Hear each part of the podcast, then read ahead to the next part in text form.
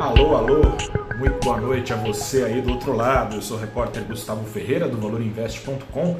Começa agora o seu saldo deste dia 23 de novembro de 2022. Um dia em que mais uma vez o presidente do Banco Central, Roberto Campos Neto, fez coro aos temores justificáveis da média do mercado. Ele indicou que, a depender do ronco da cuíca, é para cima e não para baixo que a Selic bica. E aí foi juntar a fome com a vontade de comer, ou melhor, a falta de fome com a falta de vontade para comer, o apetite ao risco já era baixo no Brasil, ficou ainda maior no entrar da tarde, no embalo desse sinal da autoridade monetária. Mas, tempo de Copa e o jogo só acaba quando termina. Às 16 horas, 4 da tarde, veio um alívio lá do exterior. Por outro lado, por um lado, o Banco Central americano admitiu pela primeira vez, desde que começou a subir os juros lá em março, que uma recessão se avizinha para os Estados Unidos em 2023. Mas, por outro lado, até por causa disso, o Fed, o Federal Reserve, reforçou a disposição de desacelerar a sua alta de juros que está em curso. Ou seja, se a cena local hoje parece empurrar a Selic mais para cima do que para baixo, a cena internacional pode empurrar mais para baixo que para cima, ou pelo menos não empurrar ainda mais para cima. Ao sabor das palavras de Campos Neto, o Ibovespa chegou a cair hoje mais de 1%, mas recolheu o passo sob influência do Fed, fechou com uma baixa hoje só de 0,18%, o preço do dólar, que chegou a subir 0,7%, fechou em queda de lado, mas oficialmente em queda, 0,05% de queda aos R$ 5,37. Seguinte, seguinte, Campos Neto choveu no molhado, mas fez água ainda assim. Aliás, talvez você esteja ouvindo, tá uma chuva, chovendo pra caramba aqui. Estou no centro de São Paulo falando com vocês. Muita chuva aqui no centro de São Paulo nesse momento. Enfim, em linhas gerais, Campos Neto reforçou os riscos atrelados à PEC da transição, caso o novo governo é, receba aval do Congresso para gastar mais do que arrecada, dívida pública aumenta é cedo para afirmar que assim será. Campos Neto, aliás, destacou isso, falou que não pode se guiar por especulações, como o mercado tem se guiado.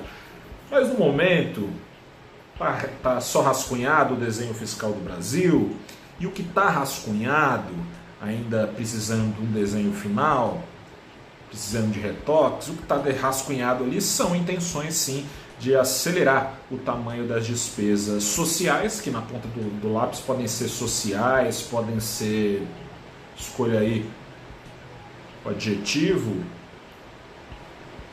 está previsto pelo novo governo aumentar a despesa não só em 2023, mas para todos sempre, sem que em paralelo seja apresentada uma fonte de recursos via mais impostos ou remanejamento ou corte de gastos. Enfim, confirmadas essas condições, parece inviável, claro, as expectativas para a inflação permitirem a Selic que ela caia dos atuais 13,75% ao ano no ano que vem. O quadro fiscal, ao contrário, pode não desaquecer, mas aquecer o câmbio, como já tem acontecido no mês de novembro. Aliás, aproveitar aqui pegar um terminal do Valor Pro, serviços de notícia, ó, o Merchan, hein?